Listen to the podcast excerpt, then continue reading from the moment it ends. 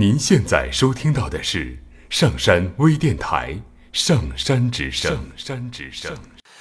哒哩啦哒啦，哒啦哒啦，哒啦哩啦哩啦，哒啦哒啦，哒啦哒啦，哒啦哩哒哩啦，哒啦哩啦哩哒啦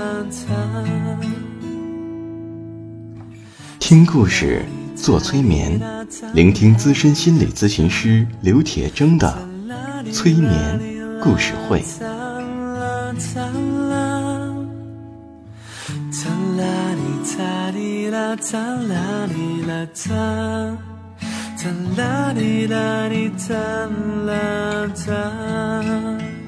你会听到许多许多的故事，别人的故事，你也一定会听到自己的故事，因为我们每个人都可能有一部分被冻结在那里，所以我们的这些故事说不定会钻进你的潜意识，帮助你解冻。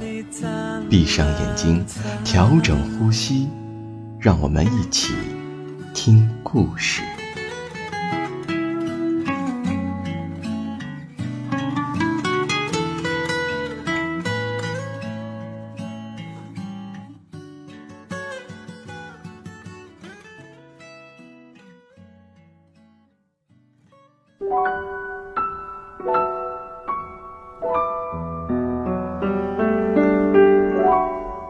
欢迎收听今天的催眠故事会，我是铁铮。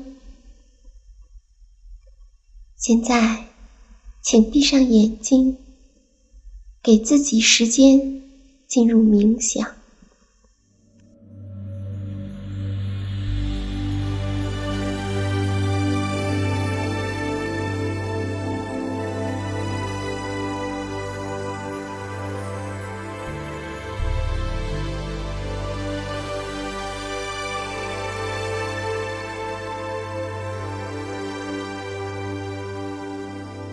也许是很短的时间，但要让它成为你日常生活的一部分，并且意识到，当你这样做的时候，你也在发展和增加自己的力量。要记得，当你放松并掌控身体时，你的身体才会开放的迎接你毫不费力就能吸入的气息。吸气是一件不必费劲的事儿。允许身体放松，并在身体中营造出开放接纳的环境，才有可能使呼吸完成它的工作。让我们牢记这一点：身体只有在放松时，才运作的最好。这时，不仅身体能最有效的发挥功能，我们也更有力量。现在，检查一下，查看你的全身各处。有没有什么地方仍然感到紧张？从今以后，或许你都可以把紧张的信号当成是身体向你发出的爱的信息。它实际上是在说：“你把我绷得太紧。”我相信，你并不想让自己的身体受苦。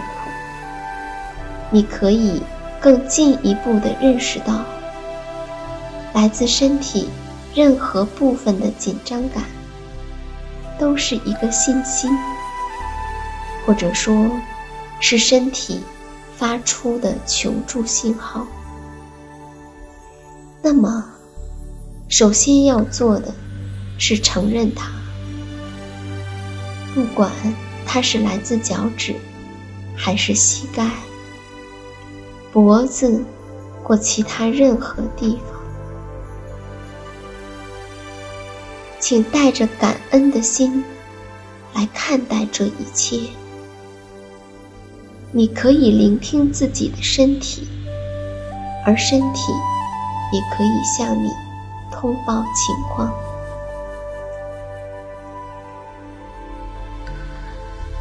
或许你可以允许自己在一天当中更多次的去和身体接触。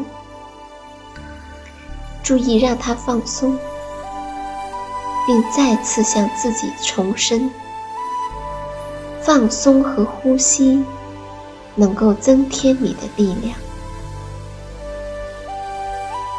这样，当你真的想要从事某种极富挑战的活动的时候，可以通过放松身体与呼吸接触来做好准备。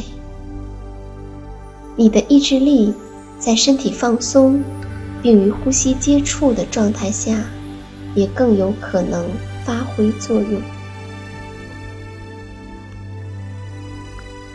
所以现在，请赋予呼吸一点色彩。当你给身体一个放松的指令，并体会这样做的感觉时，也请留意你的呼吸，看它带着你所赋予的色彩，滋润你的全身。也许在此刻，你还可以给呼吸加上一个小铃铛，这样，当气息在周身运行时，即使看不见它。但你至少可以听得到它的声音，一个小小的铃铛，一路随着你呼吸的色彩，叮当作响。也许还会有一些画面出现。你可以坐在小船或小飞机里，畅游自己的身体，一路。听着铃声的欢唱，看着色彩的流动，你能做到。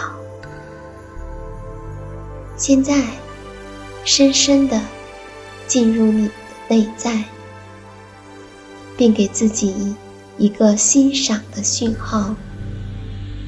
你所欣赏的是自己的生命力，这生命力。是纯洁无瑕的，它映射出你神性的光辉，也体现着你美好的人性。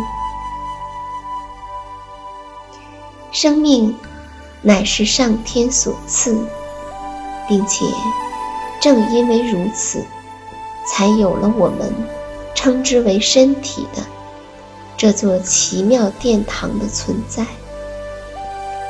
生命力创造了生命，而呼吸则是我们存活的表现。我们也是自己的创造者之一。起初，我们被赋予了生命，接下来，随着对自己的养育，我们就共同创造了所发生的一切。这意味着，我们拥有弥足珍贵的机会，来为自己负责。也就是说，我们可以引导自己。既然使用自己的权利，全都掌握在自己手中，我们就不必惧怕来自外界的停滞，因为。是我们在掌管自己，我们掌握着身体的放松，掌握着所有的思绪，也掌管着我们所体验到并采取行动的各种情感。所有这一切，都存在于我们的内在。那么，此时此刻，你能否再给自己一个爱与珍惜的讯息呢？你是自己的主宰者，一天天的学会倾听自己。这样，你才能以一种展现自己人性的方式，在这个世界上生活。到此刻，你一定也已经意识到，其实人性与神性是携手同行的。或许此时，我们还可以在价值与行为之间做一个区别。我们能在多大程度上接纳自己的价值，就能在多大程度上以一种友好的方式去对待自己的行为，并且在需要的时候改变我们的行为。我们不是要去抨击自己的行为，而是要去支持。